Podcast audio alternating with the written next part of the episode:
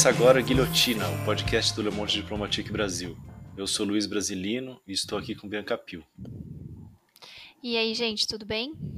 Bom, no episódio de hoje a gente vai conversar com as mulheres quilombolas Selma dos Santos de Aldina. Oi, Selma, tudo bom? Olá, Luiz. Olá, Bianca. É um prazer falar com vocês. E também está aqui com Olá, a gente a, a Versi... e também está com a gente a Versilene Francisco Dias. Oi, Versilene, tudo bom? Oi, Luiz, tudo bem? Oi, Bianca, tudo bom? Oi, Selma. Tamo junto, um prazer estar aqui com vocês também, Gente, né? Obrigado, prazer é nosso. Obrigadíssimo pela participação. A Selma é mulher quilombola do Angelim III, né? Território do Sapé do Norte, em São Mateus, no Espírito Santo. Ela é assistente social formada pela Universidade de Anhanguera, graduanda em História pela Universidade Estácio de Sá e em Gestão Financeira pela Unip. Ela, é, ela foi gerente de política para mulheres no estado do Espírito Santo e vem atuando ao longo dos anos em diversos coletivos e movimentos sociais, entre eles a Assessoria da Coordenação Estadual das Comunidades Quilombolas do Espírito Santo, é, Zacimba Gamba, o Coletivo de Mulheres da CONAC, é, Via Campesina, Núcleo da Marcha das Mulheres Negras do Espírito Santo, Comissão Espírito Santense de, de Folclore, Coletivo Auto-Organizado de Mulheres de São Mateus e Coalizão Negra por Direitos. Ela é conselheira da Anistia Internacional, do Fundo Socioambiental Casa e membra do Instituto Emilu Professor Kleber Maciel e atualmente ela é secretária executiva da Coordenação Nacional de Articulação das Comunidades Negras Rurais Quilombolas, a CONAC. E a Selma é organizadora do livro Mulheres Quilombolas, Territórios de Existências Negras Femininas, que está sendo lançado agora, agora pela editora Jandaíra, no selo é, Sueli Carneiro, que é coordenado pela Djamila Ribeiro. E é sobre esse livro que a gente vai conversar agora. E a Versilene também é uma mulher quilombola do Vão do Moleque, um território calunga em Cavalcante, Goiás. Ela é mestre em Direito Agrário pela Universidade Federal de Goiás, é diplomada em Estudo Internacional em Litígio Estratégico em Direito Indígena pela PUC do Peru e atua como advogada popular na CONAC e na Terra de Direitos. E a Versilene é autora de um dos artigos dessa publicação que a gente vai conversar agora. Bom, queria começar perguntando então para a Selma sobre o livro, né, Selma? Eu podia é, pedir para você, se puder, explicar aí qual, é, qual foi o projeto do livro, como é que ele surgiu e quais são os seus objetivos. Né? Certo, Luiz, Bianca, Versilene. Então, é, em 2017, a, a Djamila estava é, juntando um time de, de pessoas negras para fazer parte de um projeto que chama Feminismos Plurais, que é coordenado pela Djamila, também pelo selo Sueli Carneiro, né? E, e ela estava levantando o nome de várias pessoas, como tem a Carla Cotirene, Silvia Almeida, Adilson Moreira, Joyce Berti, né? É, Rosane, Rosane Borges, é, então ela estava juntando né, esse time de pessoas para compor essa coleção de feminismos plurais. E aí ela, ela fez o convite para que eu fizesse é, sobre as mulheres quilombolas. É, mas assim, de imediato, assim que recebi o convite, eu devolvi a pergunta para a Djamila se a publicação poderia ser coletiva. Né? E ela disse que de boa, que a gente poderia fazer da forma com que a gente achasse melhor, do que ficasse melhor. E assim foi feito. Então, de 2017 até o início do ano passado, a gente estava num processo de, de, de, de, mobilização, sensibilização e incentivo para que as mulheres quilombolas é, mandassem suas escritas, compartilhassem suas teses de, de doutorado e mestrado, como é o caso da Versilene, da, da doutora Versilene Dias, como é o caso da Gerciane Nazário, da Givânia é, Maria da Silva, da Maria Aparecida Mendes. Então, são pessoas da Carlídia Pereira, Valéria Porto, que são as pessoas que é, compartilharam com a gente suas teses, né? Porque a maioria dessas pessoas estão no meio acadêmico, estão na academia, fazem as suas teses, mas elas não, elas vão para a gaveta, elas não é, é poucas, são poucas que conseguem fazer a publicação dessa tese. E é um material muito rico, muito importante que o mundo merece saber, merece ler e merece ouvir. E assim foi feito, né? Esse processo é muito nosso tempo, nós perdemos o prazo umas duas, três vezes. a Djamila foi muito parceira, que estendia o prazo mais um pouco para gente, para garantir também, porque a gente tem né, a, para garantir que, que, que, o, que o projeto desse certo, mas como ele é coletivo, ele, ele veio direto pelo selo Sueli Carneiro, não compondo a coleção Feminismos Plurais. Né? Então, esse livro, ele, nós somos em 18 autoras, somos das 18, 17 são quilombolas, e, e a, nossa, a, nossa, a, a, nossa proposta com esse livro era de colocar o olhar, o olhar das mulheres quilombolas, a visão das mulheres quilombolas sobre seus territórios diante de vários temas, seja da violência doméstica, seja da semente, seja da agroecologia, seja da identidade é, que, cada, que cada uma de nós buscamos, seja nosso papel enquanto mulher preta na, na academia, nos bancos da, das universidades, ou mesmo nós que fizemos a opção de não ir para academia, mas de ficar no nosso quilombo, é, também ajudando a, a, a fortalecer o movimento na base. Então a ideia surgiu assim, e aí as, as companheiras se dispuseram a, a mandar seus textos e aí chegamos nessa publicação aqui, é, que tá linda. Tá muito massa mesmo, pela diversidade de autoras, enfim. É, eu queria perguntar para você, Versilene, agora, se você pode contar um pouco sobre o seu processo de autorreconhecimento e também de valorização da identidade calunga, né? Você comenta um pouco no seu artigo, mas acho que seria bem interessante explicar como é que foi para você esse processo?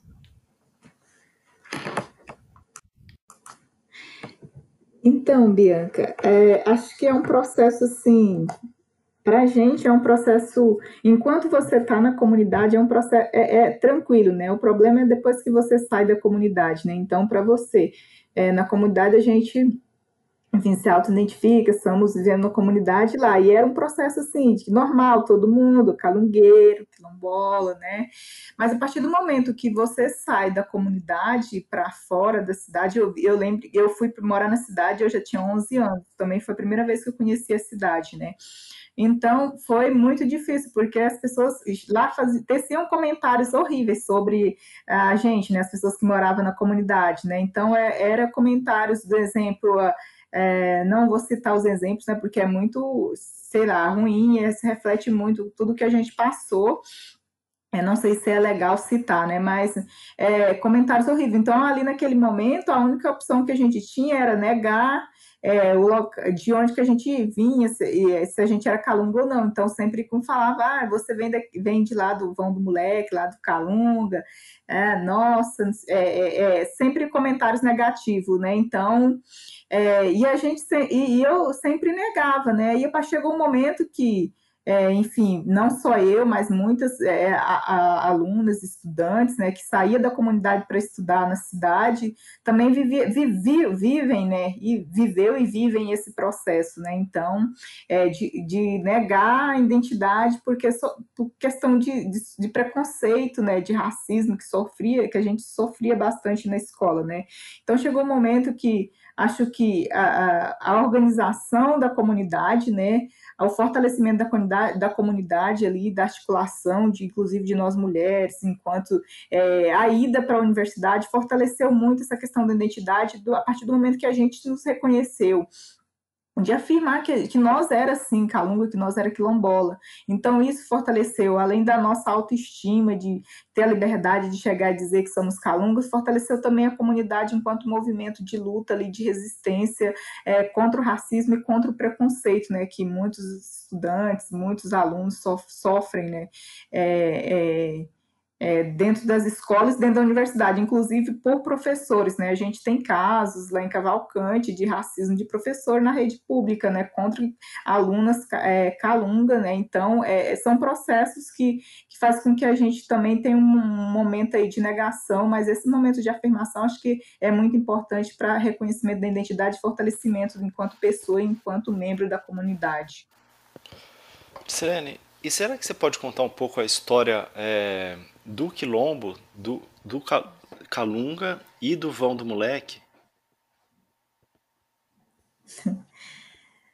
É, então, o Calunga, a gente sempre viveu lá, né? Então, a, a, gente, enquanto quilombola, a gente não sabe, mas todo mundo se reconhecia enquanto Calunga, ah, calungueiros, não falava calungueiro para cá. Existem várias histórias é, do surgimento, enfim. É, teria que sentar aí com o Mazelli, que eu gosto muito de ouvir, para contar as histórias de como o nome Calunga surgiu na, na dentro do território, né? Mas é, a comunidade Calunga, ela é, se, se, se divide, é, assim, abrange aí três municípios, né, que é Cavalcante, Teresina e Monte Alegre, é um território de 600, de 300, 261 hectares, né? Então é o segundo hoje, o segundo maior, acho que é o segundo, é o terceiro maior território é, do país, né? Território quilombola. Ah, acho que é o segundo, o primeiro é Oriximiná, no, no, no Pará, é o segundo maior território, e aí tem, tem conta com 900, mais de 900 famílias é, quilombolas dentro do território, né, ah, para além daquelas que vêm, que foram morar na cidade, né, apesar de morar em Cavalcante, a gente fala que Cavalcante ali, aqueles municípios são municípios quilombolas, né, porque a maioria, a população, a maioria da população que está no município vieram da comunidade Calunga, né, ali no esforço ali de colocar seus filhos na escola, alguns que conseguem chegar na cidade, né, é, e aí a comunidade de onde eu venho, que é a comunidade de Vão do Moleque, que fica no município de Cavalcante, fica 130 quilômetros né, de Cavalcante, estrada de terra. É, enfim, minha família toda vive lá, meus, meu, meus pais, meus irmãos, meus avós, e eu passei minha infância toda lá, e para mim acho que é o melhor lugar que tem para se viver no mundo e acho que é o melhor lugar do mundo. Então, todo, é, todas as minhas férias, todos os enfim, feriados que eu penso em viajar, eu só penso em ir para casa, porque eu acho que é lá que eu me sinto mesmo assim, confortável, o conforto de, de, de estar em casa, acho que traz fortalecimento ainda mais nas lutas que que a gente encontra mulher quilombola, né? Acho que Selma também vive isso, né? De vez em quando ela vai para o território dela, fica lá um tempo.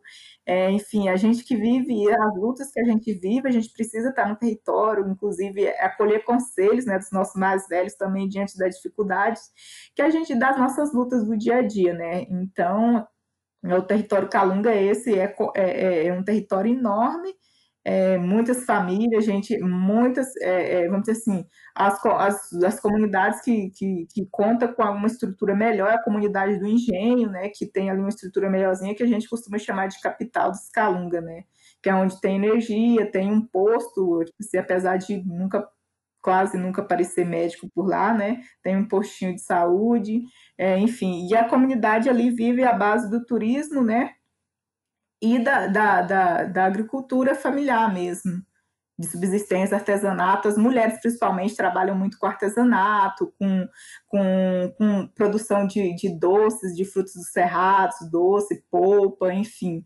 é muito nisso, né? Tem também os raizeiros, as raizeiras que trabalham com fitoterápicos também. Acho que é um pouco disso. Uhum.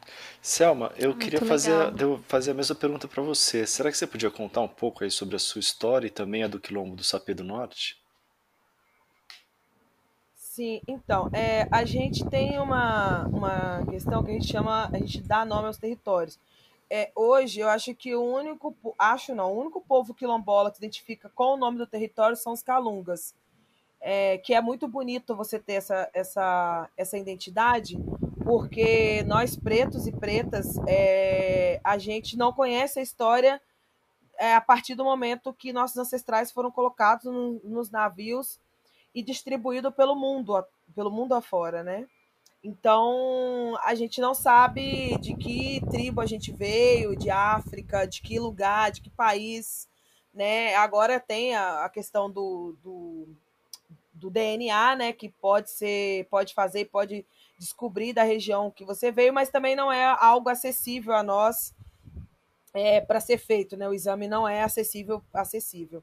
É, então, a gente vem na questão da construção da identidade. Então, a gente tem o território Calunga, nós temos o território Sapê do Norte. Eu sou de uma comunidade que chama Gilim 3, nasci nessa comunidade, é, vivi até os 10 anos, até os 9 anos de idade, e assim como várias famílias que foram é, expulsas de suas terras, a minha família não foi diferente, né? Na década de 60, é, teve o início do, do plantio da monocultura do eucalipto no, no, na região norte do estado, que ironicamente pega os territórios indígenas em Aracruz e quilombolas nos municípios de São Mateus e Conceição da Barra.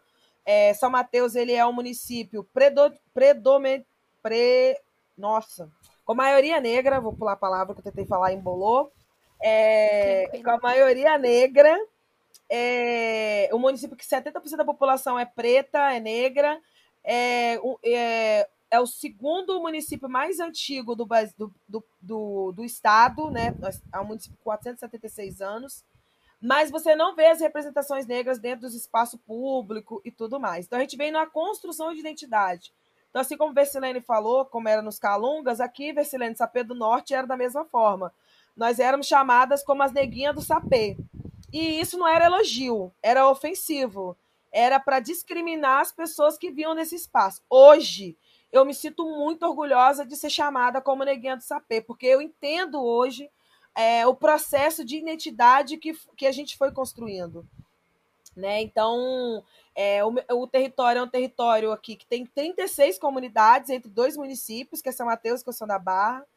É, mas a gente nunca perdeu a identidade e nem, e nem a, a história com a comunidade. A minha mãe nasceu no Quilombo, que chama São Jorge, meu pai nasceu na comunidade quilombola.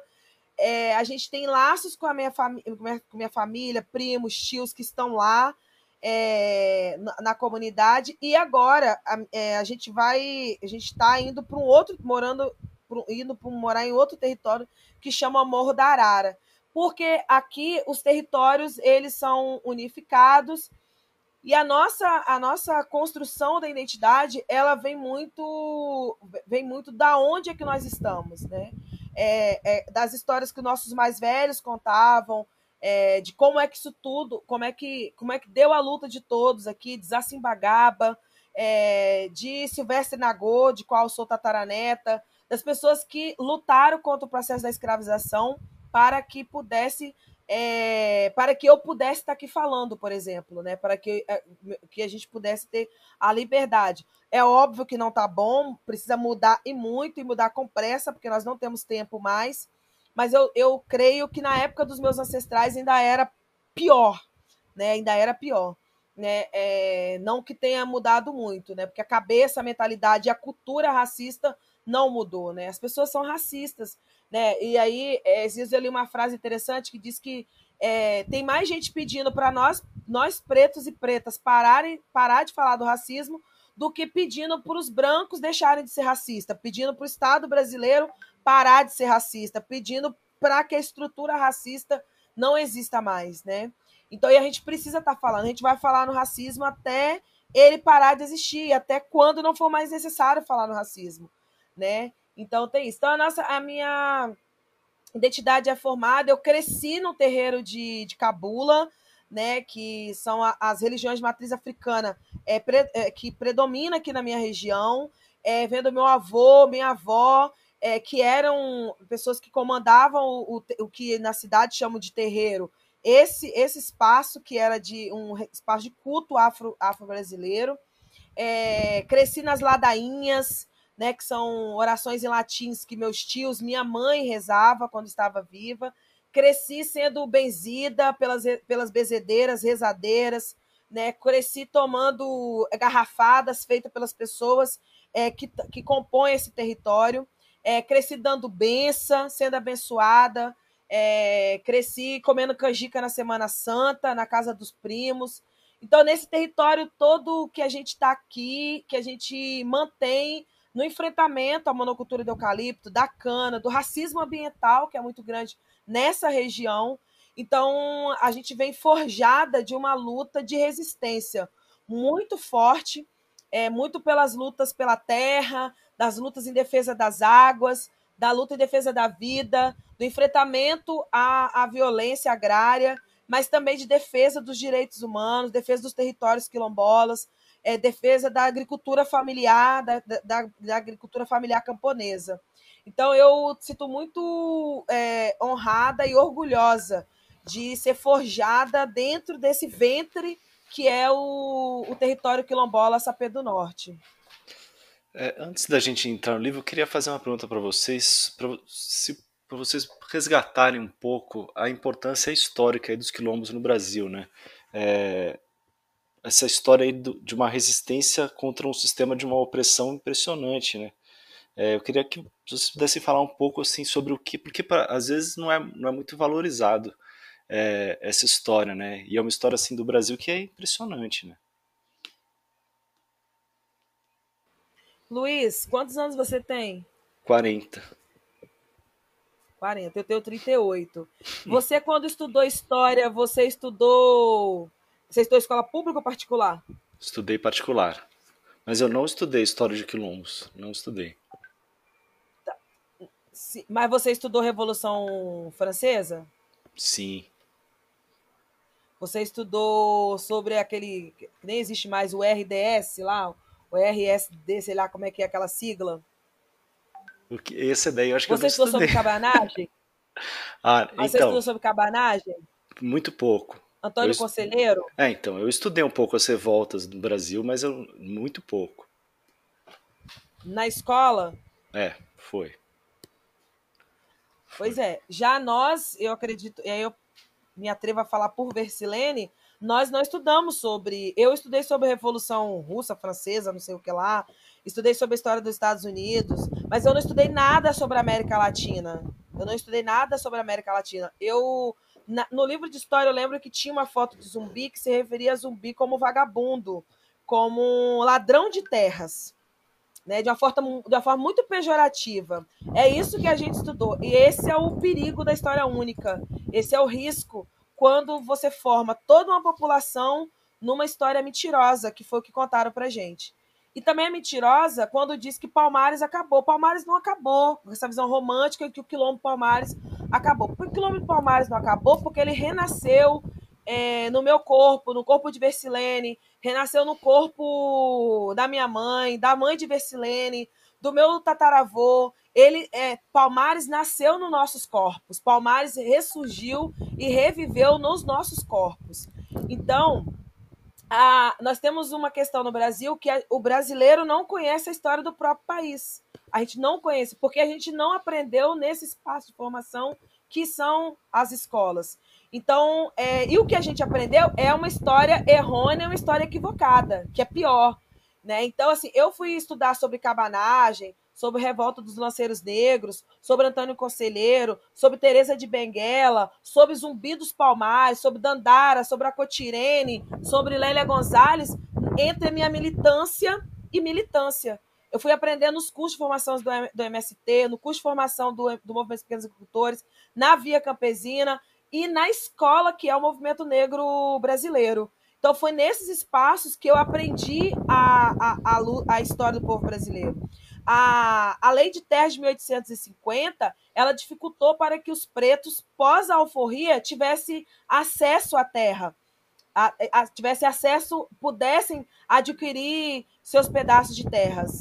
Né? Então, o meu, nosso povo foi é, com uma liberdade que foi conquistada, que não foi dada porque ninguém era boazinha, foi a liberdade que foi conquistada, e nessa liberdade, meu povo foi jogado nas ruas. Então, todos os processos é, de, de experimento para a população, ser, nosso, foi o povo preto que foi e é até hoje maioria na população em situação de rua no Brasil.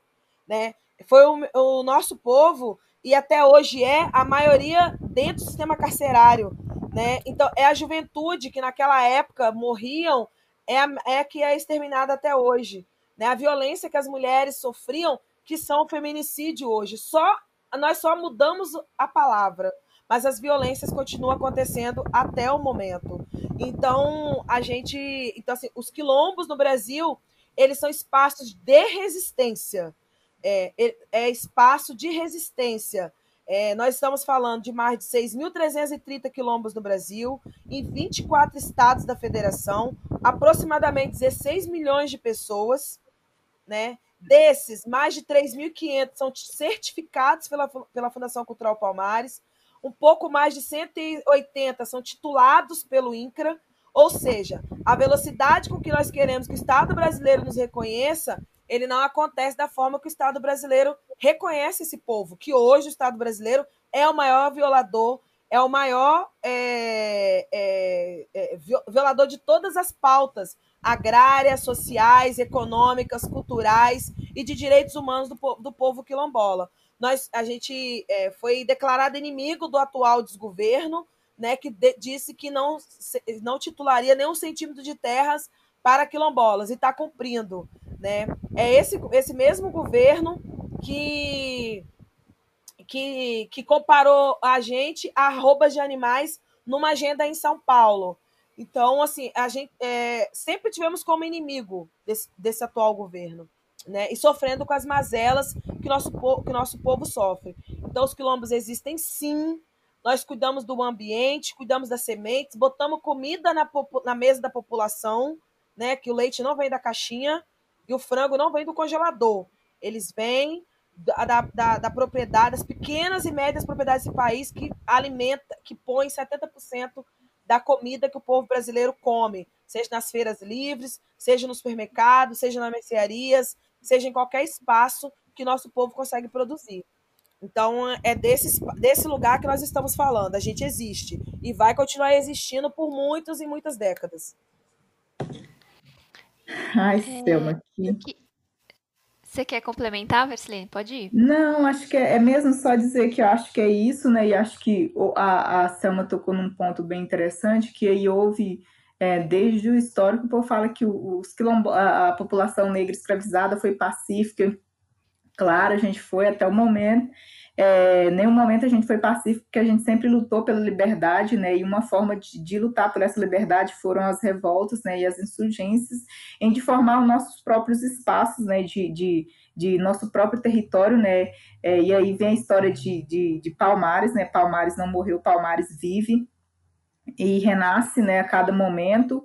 É, e tratar com relação a, a, a o apagamento, né? Porque é isso, quando a gente trata da, da questão do, da história negra no país, ela não é ensinada na, na, na, na versão do, do, vamos dizer assim, do, da, dos, dos, manuais do MEC, né, da forma que, que, realmente ocorreu, né, então ela é uma história única, a história contada a partir daquele que sempre esteve no poder, é, nunca chegou para aqueles que foram os oprimidos para que eles contassem as histórias, né, e além disso houve aí né, o apagamento, né, que a gente é, traz muito o epistemicídio da história da população negra, né, tentar embranquecer o negro que era inteligente, que construíram, que, que enfim, vários escritores aí é, famosos que eram negros, negro, né, foram embranquecidos, é, além de apagar as histórias de luta né, da população quilombola, das mulheres quilombolas, das escritoras e escritores quilombolas, né, é, durante esse, esse, período, né, e é uma questão, a gente traz isso como uma questão é, da sociedade, né, e aí Selma traz muito na questão, tra tra trata um ponto importante que hoje eu estou, assim, revoltadíssima aqui, tipo assim, tentando entender tudo, né? Quando ela traz a questão racista, né? E eu, como é, operadora, né, trabalho no sistema de justiça, como advogada, a gente, eu sou uma tremenda crítica, assim, desse sistema de justiça brasileiro, né? Que, na verdade, que é uma, uma construção da sociedade, uma, uma um racismo que foi construída a partir de uma sociedade racista, é, mas que se estrutura dentro das organizações do Estado, das organizações da sociedade, é, para legitimar é, discursos racistas, né, como, como o discurso que foi proferido né, pelo, então, na época, deputado federal, que hoje é atualmente presidente, né, onde compara a gente com, com animais medida arroba, né, e também discursos é, de outras autoridades públicas né, que vem sendo aí desde 2018, vai tendo a, a CONAC, a Terra de Direitos, já vem fazendo esse mapeamento junto, e outras organizações, né, é, do, do quanto esse discurso de ódio é, contra comunidades quilombolas contra as minorias vulnerabilizadas vem tendo um aumento aí ultimamente, né? E eu tô aqui. É tremendo porque hoje a gente tava, tava teve um caso que teve muita repercussão aí é, na esfera, vamos dizer assim, nacional, né, de um procurador do estado do Pará que normal, normaliza, né, a escravidão, né, o trabalho escravo e ainda culpabiliza, né, os povos indígenas pela, pela pelo trabalho escravo, né, dizendo que os índios eram preguiçosos, por isso teve que escravizar os negros, né. Então, é mais ou menos isso falando literalmente. E aí tava foi para votação hoje, depois de adiada oito vezes no Conselho Nacional do, Ministério do Ministério Público, né e simplesmente eles é, arquivaram o processo porque é, entenderam como liberdade de cátedra. Então, a gente vê isso, né? Para Bolsonaro foi simplesmente é, é, imunidade parlamentar, né? E para o procurador é liberdade de cátedra. Então, há sempre um discurso aí de... É, é, há sempre aí uma forma de proteger, né? É, o discurso racista no país, né? Seja da forma, enfim seja no, qualquer órgão do Estado, no sistema de e o sistema de justiça serve muito para legitimar esse discurso racista, como aconteceu hoje, né? Então, é revoltante como as lutas da gente, elas é, não é, e as pessoas que estão no sistema não nos representam, né? É, no sentido de, de, de, contar a nossa história, de ver o nosso lado, né? A gente vê que a, a, a composição do sistema de justiça, ela é a maioria são homens brancos, né?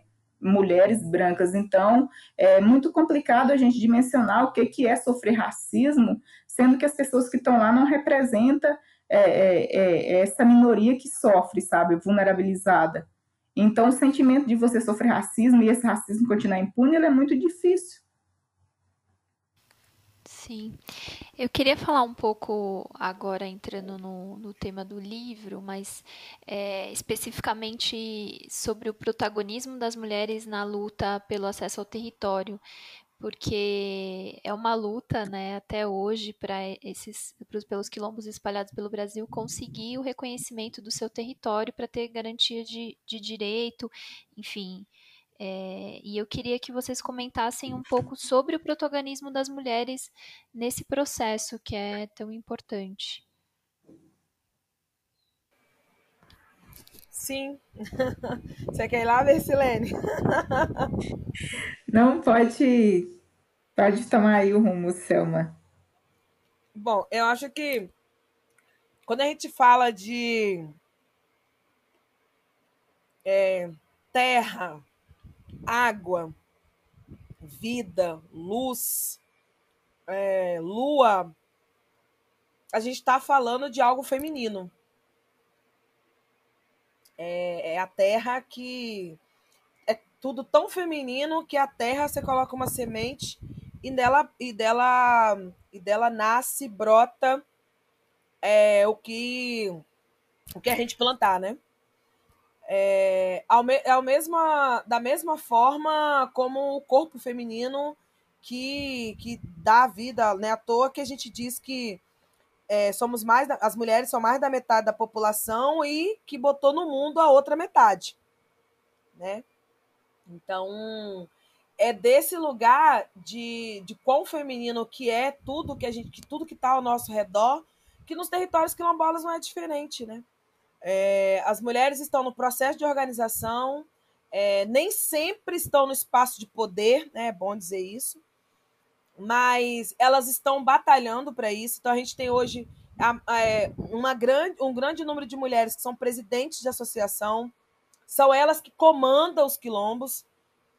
Nós temos quilombos que são forjados pela luta das mulheres, Território Calunga, Conceição das Crioulas, Sapê do Norte, é, Maria, Maria Joaquina no Rio, é, é, tantos outros territórios que são forjado, foram forjados pela luta das mulheres, que são é, e que essas mulheres hoje, né, na, na, na atual geração, continuam liderando e, e lutando em preservação é, é, para manter esses territórios de, com quem sempre quem é dono por direito e quem sempre preservou e tomou conta, que são os quilombolas. Então, é, a, o processo de organicidade nos quilombos, ele não é diferente, porque às vezes as pessoas Ah, como é que é? Não, os quilombos têm a mesma. Lá tem pessoas boas, tem pessoas não boas, tem pessoas felizes, tem pessoas tristes, pessoas depressivas. Nós temos tudo porque os quilombos é, é reflexo de da, da sociedade. Né? Então, nós não, nós não agimos, é, é, não, nós não, não, atuamos de forma é, isoladas porque a gente não vive segregado. Né? Nós não vivemos num processo de isolamento total, né? como acontece com algumas é, aldeias indígenas. É, que às vezes, é, às vezes, dependendo do que é, até melhor viver isolado do que viver no enfrentamento à especulação imobiliária, no enfrentamento à tomada, às tomadas do território, e as mulheres estão nesse espaço de poder, estão nesses, nesses espaços, nesses campos de decisão. Então, é, a luta, desde a Cotirene, desde, desde Dandara, desde Zacimbagaba, desde Teresa de Benguela, Constância de Angola, desde, desde, desde Esperança Garcia, Luísa Maim e tantas outras mulheres que lutaram no processo da escravização, que lutaram para a construção da, do que são chamados de quilombos hoje, continua a mesma importância. Então, nós estamos nesses espaços, é, somos parteiras, rezadeiras, advogadas, como é o caso da Versilene, somos doutorandas, doutor, já com doutorado, quem é professora, assistente social, agente de saúde, é, lavradora, trabalhadora lá da, na roça, ou cuida do, do, de algum doente, enfermo na família, é, chefia uma família, é arrimo de família. Então, nós somos reflexo da sociedade. Assim, não tem, é, é, é, tudo que tem dentro dos quilombos não é diferente. Né? A luta das mulheres negras no Brasil não é diferente. Né? Então, óbvio que olhando quem é que tem mais situação, quem é que tem uma melhor situação ou quem não. Mas a luta das mulheres, do processo de organicidade das mulheres dentro, do quilom, dentro do, das comunidades quilombolas, ela se dá também pelo fato das mulheres se impor nesse espaço, né? Enfrentamento ao machismo, enfrentamento à violência, é, e todas as lutas que são travadas na, na sociedade que, que somos, nossos corpos compõem. É, eu queria perguntar para vocês sobre a, o, como é, sobre a atual não, não atual no governo do Bolsonaro, mas nos últimos anos, como é que tem andado o processo da luta e a, e a conquista de direitos pelos quilombolas, né, que teve esse direito aí reconhecido pela Constituição de 88. O que é que avançou de lá para cá? É... Só pedindo para a gente depois falar um pouco do governo do Bolsonaro no final, que a gente ainda vai querer perguntar sobre isso. Mas eu queria falar um pouco da, das consequências da, Constitu da Constituição de 88. É... Eu, passo para a doutora advogada. Acho que é, é, um, foi um processo aí, né, de, de invisibilidade, né, vamos dizer assim, é, é, teve aí durante escravização durante, vamos dizer assim, mais de três séculos de escravidão, né, depois um século aí de invisibilidade em que é, nós quilombolas eram tratados como os criminosos então, criminalização do, do, do, das pessoas, dos quilombolas que tentaram desenvolver sua cultura, seus conhecimentos, aí nesse período aí de invisibilização desses povos enquanto sujeitos de direitos, né? É, e aí, como a gente sabe, né, houve aí grandes políticas aí de, de, de, de embranquecimento do país, onde é, nós fomos excluídos dessa sociedade, né, então posto de lado, enquanto pessoas de fora eram criou-se políticas públicas, políticas de cota, né, para trazer pessoas de outros países para ocupar o Brasil para a política de embranquecimentos, né?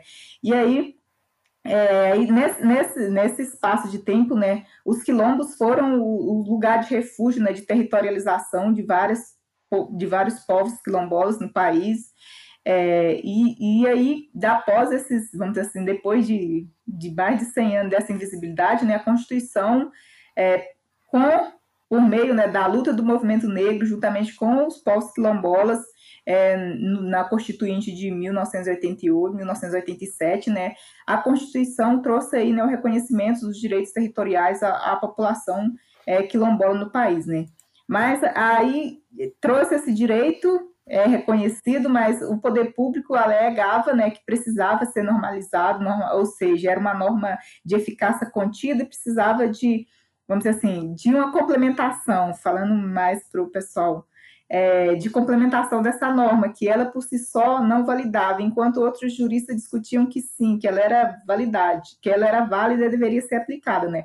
Como a gente também entendia, né? Estava ali que o Estado devia reconhecer é, os territórios quilombolas e ele não reconhecia, enfim, inventou uma, uma estratégia para não reconhecer esse direito e essas são as estratégias que, que ele inventa até hoje para não reconhecer. Aí, em 2000, depois da, de várias lutas, em 2003, a CONAC, juntamente com o Movimento Quilombola, é, é, é, tiver, que a CONAC teve grande participação aí, né? Foi aí editado o decreto 4887, né? De 2003. É, nessa, mesma, nessa mesma época, aí é, em que se o, presidente, é, o presidente Lula assinou o decreto, o Partido Liberal, né, hoje, DEM, entrou com ação direta de inconstitucionalidade no STF, né, alegando que o decreto era inconstitucional.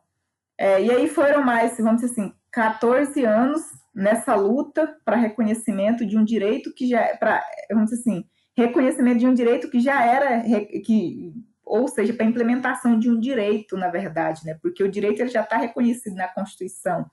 E aí, esses 14 anos na luta, e aí, finalmente, no dia 8 de fevereiro né, de 2018, a gente teve uma grande vitória aí, é, o STF declarando a constitucionalidade do decreto. E aí, nesse, ne, vamos dizer assim, depois de tantas as lutas de, de, de, e nada de avançar no processo, pouco se avançou nos processos de titulação de territórios quilombolas, né? E a gente vê isso hoje diante dos conflitos que a gente enfrenta, principalmente nessa época de pandemia, de invasão de terras quilombolas, o desrespeito de pessoas de fora que adentram dentro de territórios quilombolas que não são é, titulados. É, e depois dessa luta toda, né, a gente hoje chega aí, tem um decreto, tem a Constituição, tudo arrumado, e agora, governo? Vai regularizar ou não? Aí o governo, vamos dizer assim, a União vira para a gente e fala que não tem recurso para legalizar territórios quilombolas, né? E aí, cumprindo né, a promessa, claro, né, a promessa que, que o presidente fez, né, é, na sua pré-campanha eleitoral de não delimitar nenhum, nenhum milímetro, nenhum centímetro de terra, né, para quilombolas, tanto para quilombolas quanto para indígena, né, vem aí cumprindo esse papel até hoje, né, e aí você vê, durante essa pandemia, um, um, um aumento do número de conflitos né, dentro do território, ou seja, conflitos que já vinham acontecendo agora se acerraram ainda mais diante de um governo que tem um discurso racista, um, racista, um discurso de ódio diante das populações vulnerabilizadas, né, e que nos ataca diariamente, né, é, é, ao invés de criar né, políticas públicas é, para tentar, é, vamos dizer assim, garantir o direito que, ou efetivar o direito que já é garantido. Selma, você quer complementar? Porque senão eu tenho uma pergunta para a Versilene aqui sobre o capítulo dela. Não, estou contemplada na fala da Versilene. Versilene, eu queria te perguntar então, é, para falar, se você pudesse falar um pouco sobre quais são os critérios para reconhecer o pertencimento quilombola, que é um pouco o que você trata lá no artigo, né?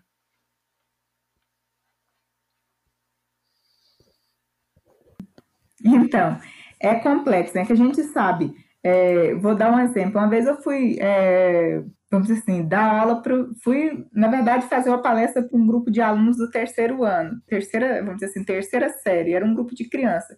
E essas crianças me apresentaram 180 perguntas é, e perguntaram assim como que era o quilombo, como que, enfim, se ainda existia punição, se, os, se a gente ainda trabalhava como ainda escravizados, enfim. E isso é a ideia de que as crianças, de que muitas crianças de escolas hoje têm, né, de como que é o quilombo, né? E aí é justamente é, que eu quero, com isso eu quero dizer assim que é, não é não, o quilombo ele trans, como a sociedade né tem transformou transforma ele vive em transformação como os quilombolas também e claro, né, sempre é, garantindo ali nossa cultura, nossa identidade, nosso jeito de viver, nosso modo de viver ali no território, mas ele está em constante transformação. E aí esses critérios que eu trago no meu texto, eles são critérios da, específicos da minha comunidade, então ele não é um critério que se aplica a todas as comunidades, enfim. É, e é um, é um critério, assim, acho que cada comunidade, como eu bem argumento no meu texto, né, cada comunidade quilombola tem autonomia, né, para para discutir e decidir seus critérios de reconhecimento enquanto quilombolas nas suas comunidades, né? E aí eu trago assim os critérios que a gente encontra critérios costumeiramente que a gente usa, costumes da gente usar dentro da comunidade, que a gente quase não usa porque toda a maioria da, da população que sai da comunidade tem vínculo lá, tem família, tem tio, tem pai, tem avô que vive da comunidade. Mas se essa pessoa não tiver mais ninguém, esses critérios é utilizado para as pessoas que não tem mais ninguém morando dentro do território, né? O primeiro passo é se declarar, né? O primeiro de se declarar que é calunga. E aí também a gente define esse espaço, porque no, no, no uma das, dos argumentos, quando o DEM propôs a ação de inconstitucionalidade do decreto, era alegando que se todo mundo se dissesse que era quilombola, então, é, é, tipo assim, era só chegar e dizer quilombola que já era reconhecido. Não. Porque dentro da comunidade não é simplesmente você chegar lá e dizer que é quilombola que você é reconhecido enquanto calunga, né? Você vai ter que provar também sua identidade, enfim, sua relação com o território, com as pessoas que vivem no território, né? E aí a primeira, o primeiro passo, né, que eu coloco aqui que é passos que podem sofrer alterações, a gente tem aí foi criado aí um regimento interno já dentro da associação, depois da escrita desse texto, né, que é a autodeclaração calunga, né, é, a pessoa se autodeclara calunga, né, e, e, aí, é, é, é, é, ao se declarar calunga, ele tem que apresentar né, aí um, uma área genealógica da família dele. Né? Qual região do território que vivia os ancestrais, ou seja, os pais, avós, bisavós dele? Qual região? E aí ele tem que trazer essa árvore mostrando que ele era neto, é, bisneto de fulano, neto de cicrano, filho de cicrano ali dentro da comunidade. E que morava naquela região do território. Aí a associação faz, vai naquele território, né?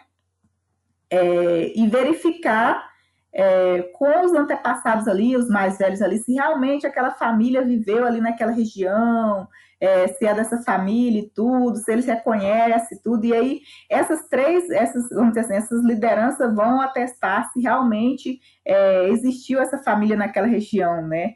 E aí também vai decidir se ele tem, se, se, se ele for daquela região mesmo, se ele pode voltar a morar lá, enfim, como a família dele morou ali, né? Se ele pode viver ali naquele território, né?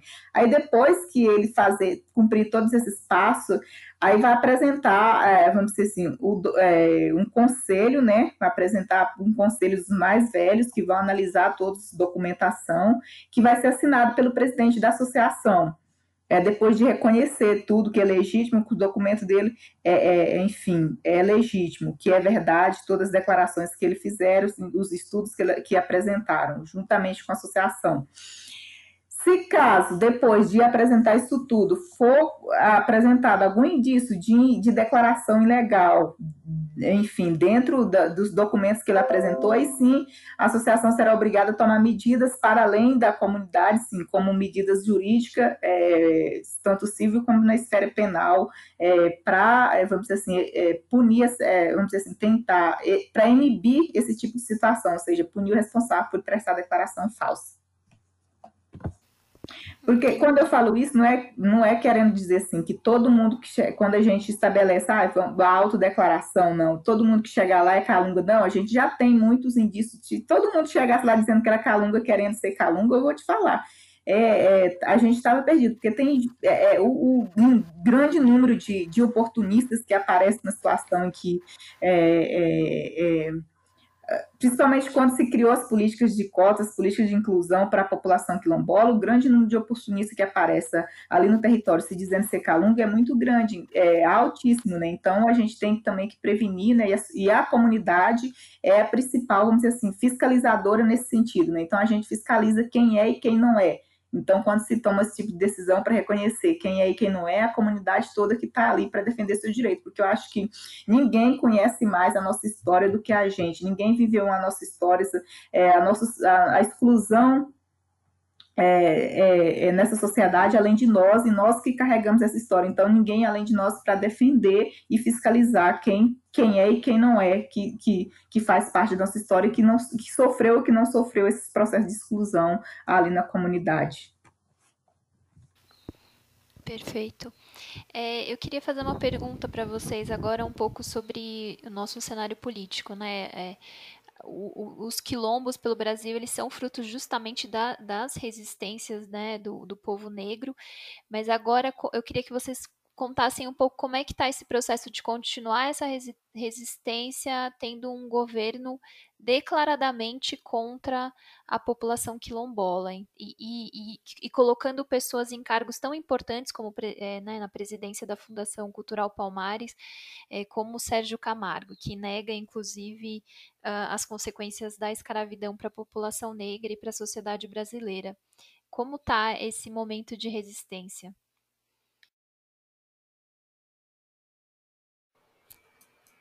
Bom, é, primeiro que nós temos um governo, é um governo racista, fascista, machista, lesbofóbico, homofóbico, né? tudo que a gente repudia e tudo que a gente. Um, um, governo que não respeita as mulheres, que não respeita os indígenas, então ele é racista, um governo que não.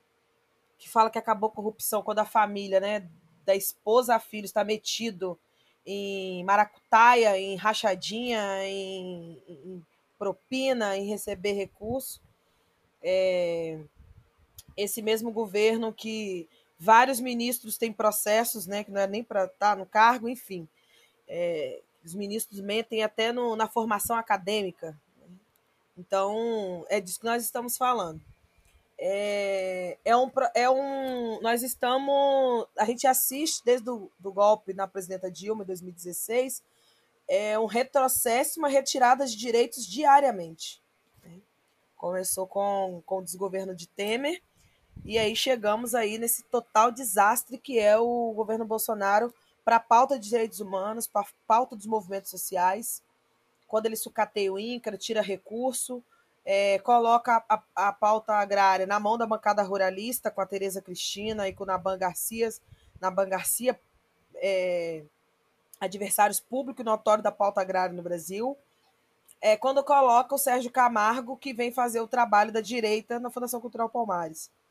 É, eu, ainda, eu sempre digo que o Sérgio Camargo é o menor dos nossos problemas, porque ele só reproduz o que o chefe dele, que nesse caso Bolsonaro, gostaria que falasse pela boca de uma pessoa preta. Né? E que o movimento negro não se cala, né? O movimento negro não, não, não se cala porque a gente não comunga desse pensamento, embora o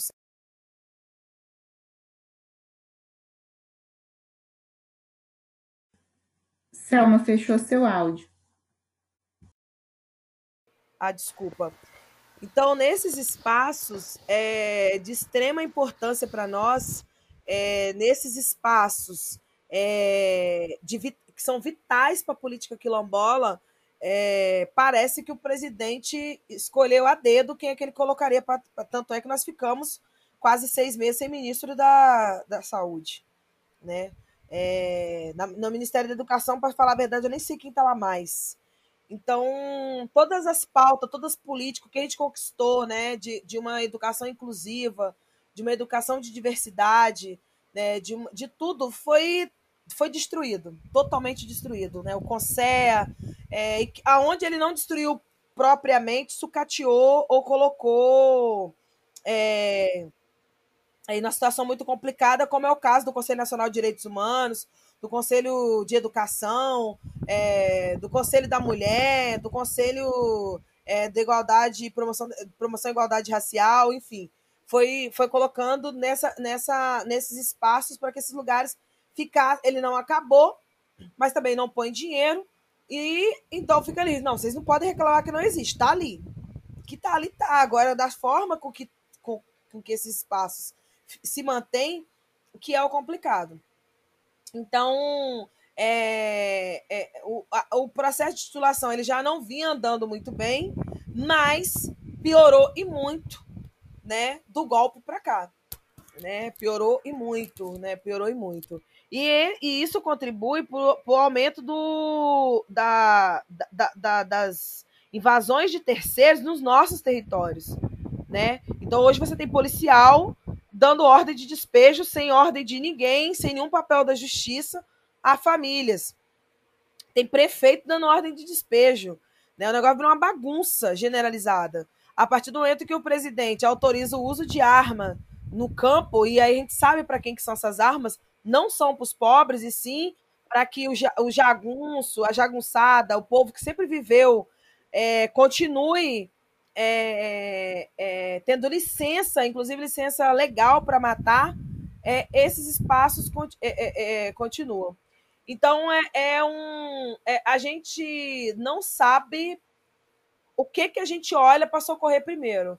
Se está tudo muito ruim, está tudo muito ruim, com tendências a piorar, né, e ficar ainda um pouco, ainda vai ficar pior, tendo em vista aí né, mais de 150 pessoas mortas pelo Covid. Nós temos quase 200 quilombolas mortos pelo Covid. Já deve ter chegado em mil, mil indígenas mortos pelo Covid. Chega no total entre indígenas e quilombolas quase 20 mil pessoas infectadas. Não tem teste e não tem cuidado, né? Não conseguiram, a maioria não conseguiram acessar auxílio emergencial. São famílias excluídas dos programas sociais. Ou seja, tá um desgoverno é total para a pauta social, né? é, para a pauta dos movimentos. E a gente continua aqui na resistência e na teimosia, né? A gente. É, é, é a, é, nossa luta nasce da teimosia e nasce da resistência de sobreviver. E estamos mantendo aqui até agora. Só a gente, o ministro da Saúde ainda é o interino. Por enquanto ainda não, Nossa, não foi nomeado mas... novo. Gente, então, pra você ver, né? Não, não, tem preocupação com a saúde, não tem preocupação.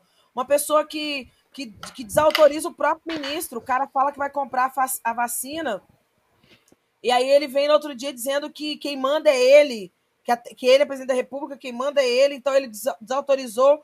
Cara, libera a vacina para quem é para quem é lá esquerdista e quem não quer tomar vacina, velho, que não tome, mas assim, agora prejudicar toda uma nação por um pensamento retógrafo é, de total imbecilidade é, em referente à represália à China, não, não dá para você entender isso.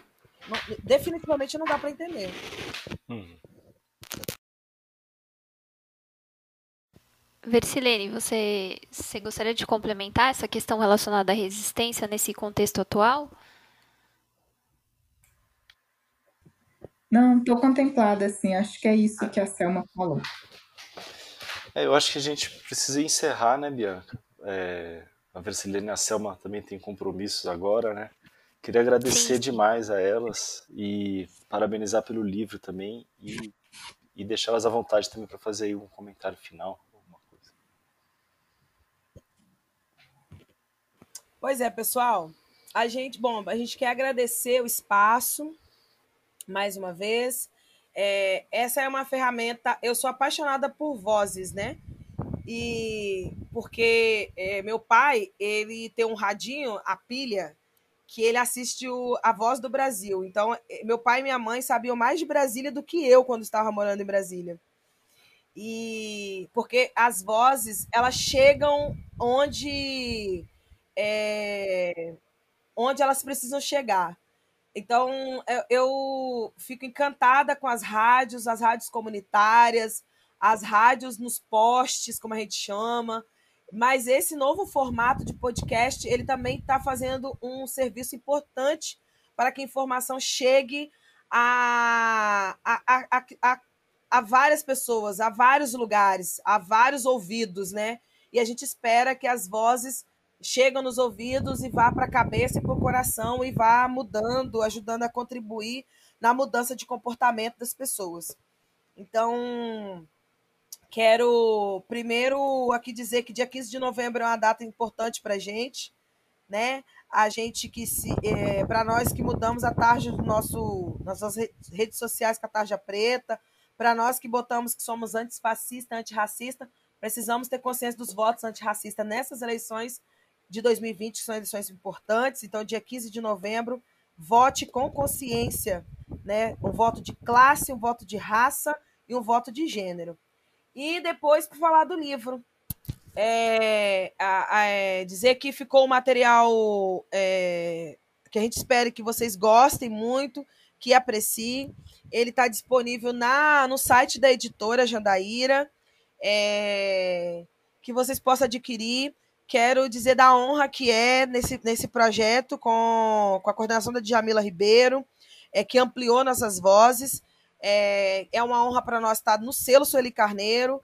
É, e nessa, nessas narrativas aí de com 18 mulheres mostrando para a sociedade, mostrando para o Brasil é o que o que que é e como é que é a vida das mulheres quilombolas e por que que nós precisamos falar e nossas narrativas precisam sair da oralidade e vir para a escrita, né? Para que as pessoas tomem conhecimento. Então, é, desejar a todos e todas boa, e todos boa leitura e que a gente está aí nas redes sociais à disposição para conversas é, e para trocas sobre o que vocês acharam da leitura. É isso. E agradecer a Bianca e o Luiz pelo espaço. Obrigada. Imagina, a gente que agradece, Selma. Versilene. É, também só agradecer aqui, Bianca e Luiz, pelo espaço. É, Selma aí, grande companheira de luta, grande amiga aí, é, nesses últimos, digamos assim, esses dois últimos anos aí, é, trazendo grandes reflexões, inclusive para mim, né? Assim, eu sou velhinha, mas assim, tô, é, cada dia é uma experiência nova e Selma me ensina muito isso, né? Tem aí grande inspiração, é uma inspiradora para mim, inclusive, quando ela trata da questão de voz, eu sou muito inspirada por ela, porque ela é, quando fala com a gente, ela fala para que as pessoas ouçam, né? É, e é uma pessoa que me inspirou muito nesse sentido. É, agradecer né, aos, aos, companheiros né, aí os, a, a, que estão, a todas as companheiras né, que estão aí no, no livro né, que, que compartilham aí suas, suas emoções, suas vivências no território né, nesse livro, né, é, com certeza Jamila aí, a Sueli Carneiro, né, por oportunizar as escrita, né, as, trazer as vozes, né, escrita nesse livro dessas companheiras nossas quilombolas em cada um, em cada região, em seu território dessas vivências. É, e claro, né, chamar os leitores, né, que leiam, né, que compartilham, é, que, vamos dizer assim, compreendam um pouco mais do que é a história quilombola, do que é a história é, de cada quilombo, né, de cada quilombola, cada mulher quilombola que, que, que está escrita, que seja em forma de poesia, música, vivência, enfim, é, agradecimentos. A gente que agradece a participação de vocês, é para a gente é uma honra contar um pouco dessa história e a gente convida quem ouviu até agora a ir atrás do livro. O livro está muito bonito, a publicação está muito bacana. Procurem aí no site da editora Jandaíra. É isso, né, Luiz? Cerramos por aqui. E lembrando que, o, que a gente acabou de fechar a edição nova do Diplo e ele vai voltar às bancas por, nesse primeiro momento só em São Paulo e no Rio de Janeiro. É, mas que já para a gente é uma, uma vitória, né? Porque passamos por um momento difícil no início da pandemia, com a suspensão das impressões. É, depois retomamos elas para os assinantes, que, e essa continua, né? Para quem não é de São Paulo do Rio, quiser ter acesso à edição impressa do Diplo, é, pode assinar que ele chega na sua casa. Mas agora retomando a, a venda em banca, né? Com a, uma tiragem Sim. maior, maior presença. Não, é uma alegria para a gente poder voltar para as bancas, ainda que seja só Rio e São Paulo, mas já é bem significativa essa vitória. É isso, gente. Fiquem de olho nas nossas redes sociais, que a gente vai publicar logo em breve a capa. E quem quiser assinar também, entrar no site diplomatic.org.br barra assine. E é siga isso, acompanhando também as nossas séries especiais no ah. aqui, né, Bianca? A Cidade Livre, Boa. com a Rosa Luxemburgo sobre mobilidade que já está no terceiro episódio, que foi ao ar aí essa semana, uma entrevista com o jornalista Daniel Santini e o ex-prefeito de Maricá, Washington Quaquá, falando sobre as experiências de passe livre. E também é, foi ao ar o último episódio da série Periferias de São Paulo, feita no, com, em parceria com a Tid Setúbal, né, Bianca? É isso. Já esses conteúdos todos estão no nosso site e no feed de todas as plataformas. Exato. É isso, gente. Valeu. Até semana que vem. Até, até a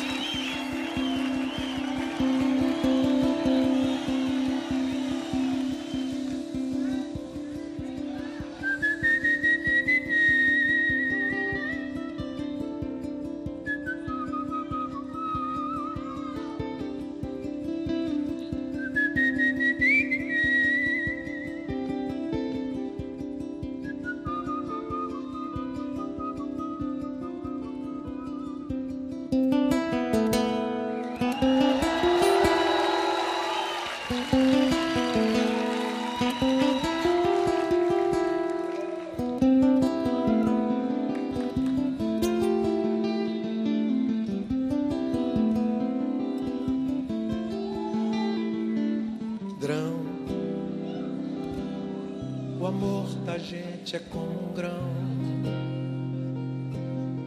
uma semente de ilusão. Tem que morrer para germinar, plantar em algum lugar, ressuscitar no chão nossa semeadura. Quem poderá fazer aquele amor morrer? Nossa caminhadura, dura caminhada pela noite escura.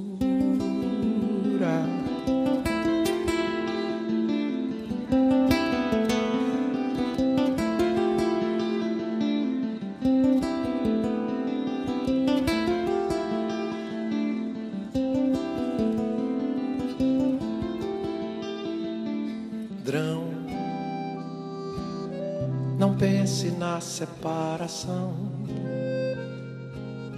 Não despedace o coração.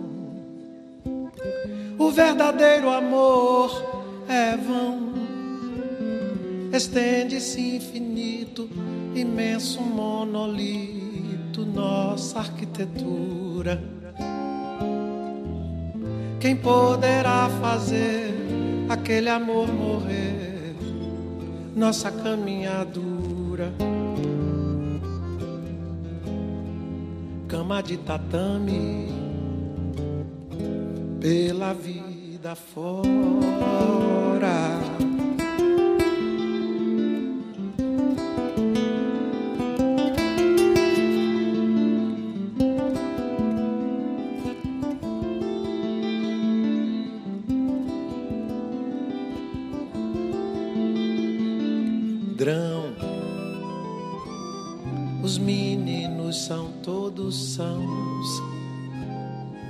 Pecados são todos meus. Deus sabe a minha confissão. Não há o que perdoar. Por isso mesmo é que há de haver mais compaixão. Quem poderá fazer aquele amor morrer se o amor é como um grão? Morre, nasce trigo, vive, morre pão.